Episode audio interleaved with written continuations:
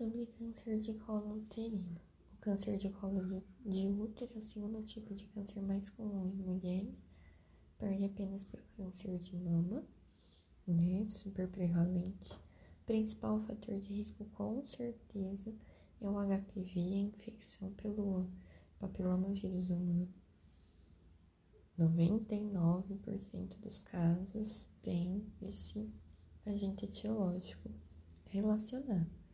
O HPV, né, a gente sabe que tem os subtipos que são oncogênicos e os que não são oncogênicos. Os que não são oncogênicos, eles são os causadores das verrugas, os condilomas, principalmente o 6 e o 11.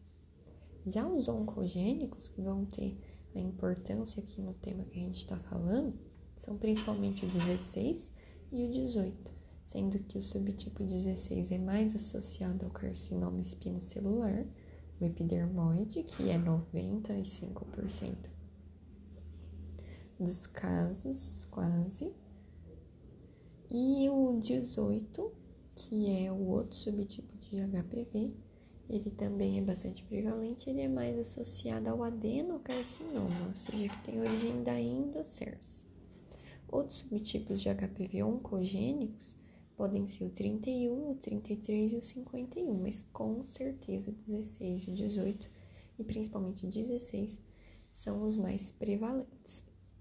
A incidência de infecção pelo HPV tem um pico entre 25 e 30 anos de idade, declina, vai declinando, né? Porque a gente sabe que grande parte da população entra em contato com o HPV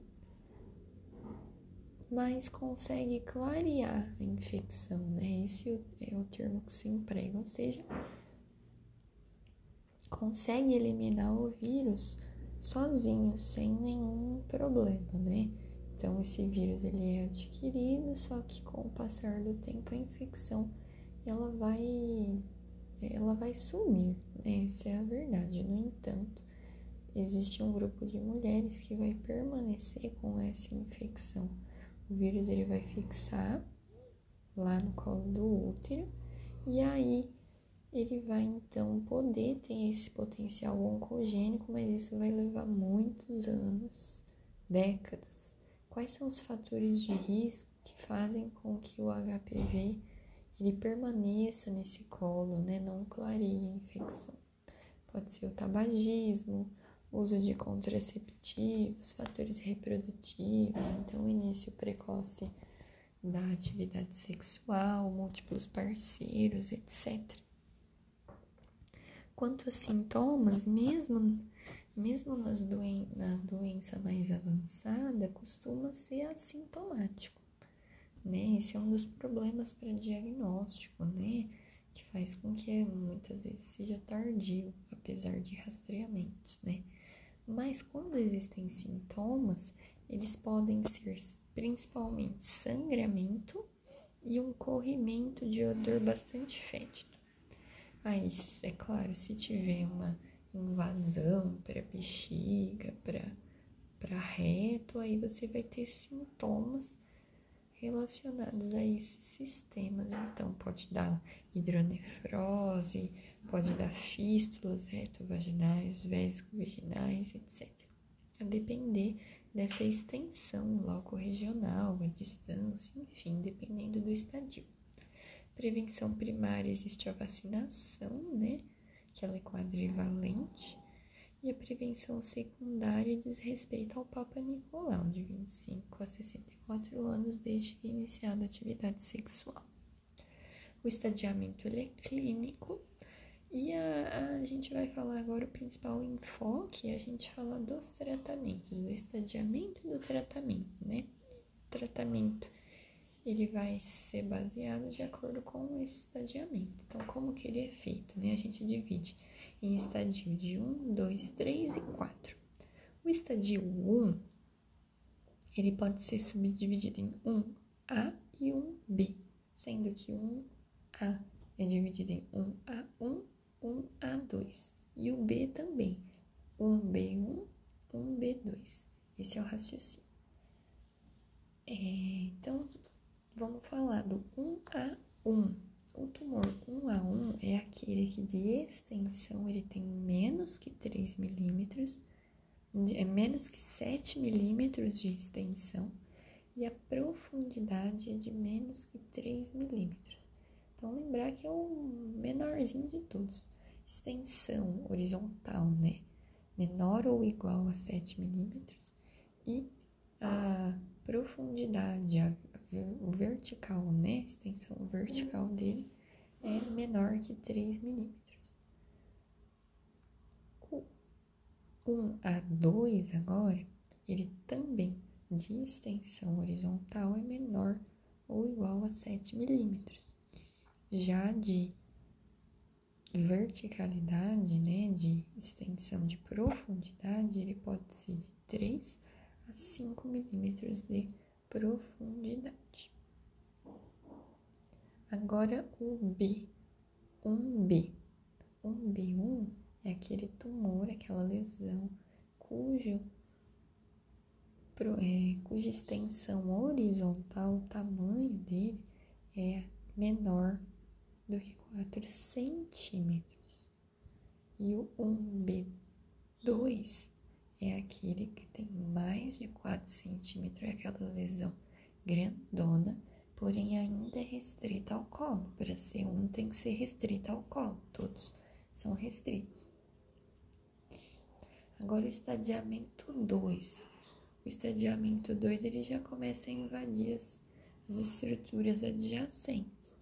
O 2A ele invade um terço superior até um terço médio da vagina e o 2B ele invade o paramétrio parcialmente. 3. O estadiamento 3 ele continua invadindo então, o 3A ele atinge um terço inferior da vagina, é mais, mais invasor ainda, né? E o 3B ele invade o paramétrio profundamente, completamente, chegando até no osso.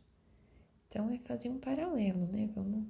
O, o, o 2A ele é até um terço superior e médio de vagina. O 3A é um terço inferior. O 2B invade parcialmente o parâmetro, o, o 2B, e o 3B é totalmente o parâmetro.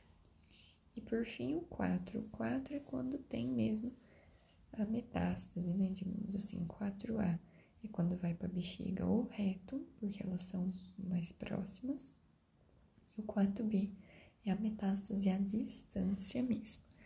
Então, a depender desse estadiamento 1, 2, 3 ou 4, existe o tratamento específico.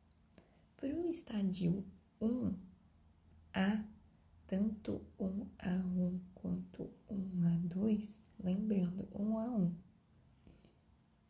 é tumor de extensão até 7 milímetros, profundidade menor do que 3 milímetros.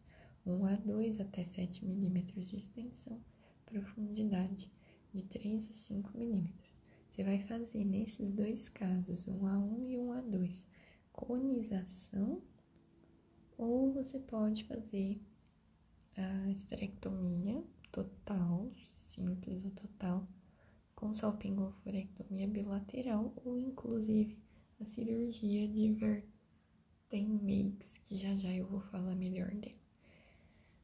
Assim, resumindo, você pode tomar aí, nesses casos, como são lesões pequenas, confinadas ao colo, pequenas, não tão profundas, o tratamento ele pode ser local, cirúrgico apenas, local com margens livres, isso é que importa. No geral, nem neoadjuvância nem adjuvância são realizadas. Esse é o 1A1 e o 1A2. Agora os B, 1B1, 1B2. Nesses casos, a principal cirurgia realizada, que agora eu vou falar o que, que significa, é a Diverting-Mix.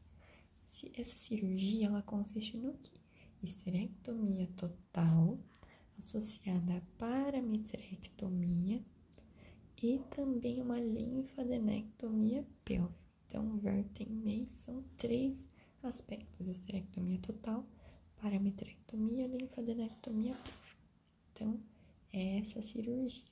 Lembrando, então, um B1 é aquela lesão grandona, porém até 4 centímetros de extensão horizontal, e um B2 é maior ainda, mais que 4 centímetros, porém restrita ao colo. Para C1 tem que ser sempre restrita ao colo do útero.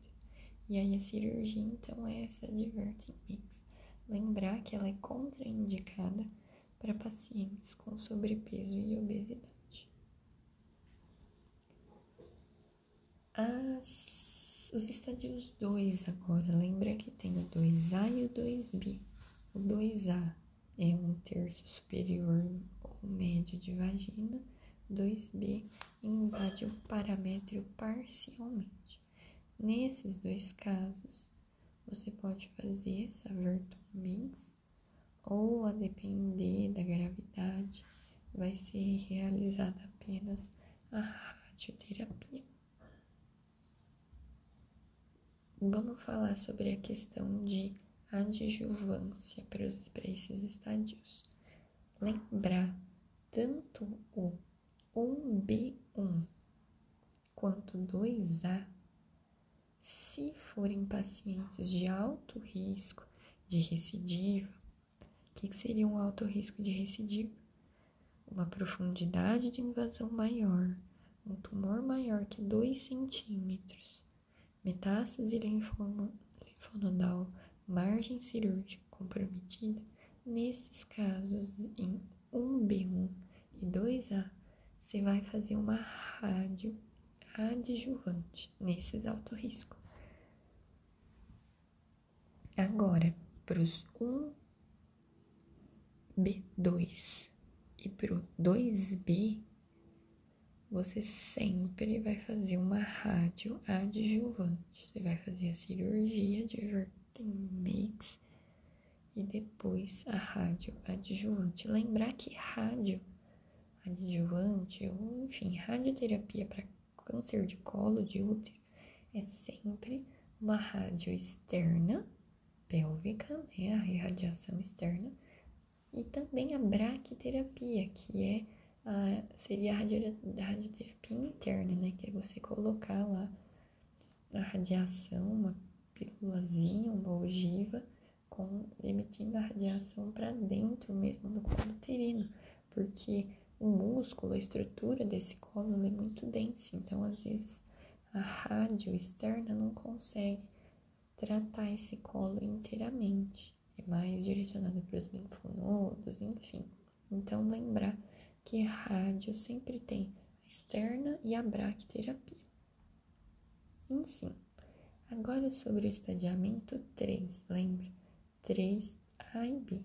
O A invade um terço inferior de vagina e o 3B é o invade completamente o parâmetro.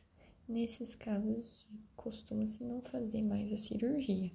Você pode fazer a rádio, lembrar que é rádio externa com braque, ou fazer rádio externa, braque e inclusive quimioterapia. E por fim, o estadiamento 4. O estadiamento 4 tem o A e o B. O A invade bexiga, o reto, e o B tem as metástases à distância. Para metástase à distância, sempre, né? Basicamente, quimioterapia. Não tem cirurgia, geralmente, enfim. Já o 4A, ela pode ser quimioterapia, mas pode-se avaliar a possibilidade de exenteração da pelve, né? Seria uma cirurgia extremamente agressiva, invasiva, né? Mas pode-se avaliar uma ressecção, uma exenteração pélvica anterior, posterior ou total. Mas, como alternativa, tem a quimioterapia, se ela não for possível. Então, 4, B sempre químio, e lembrar que o A tem essa possibilidade.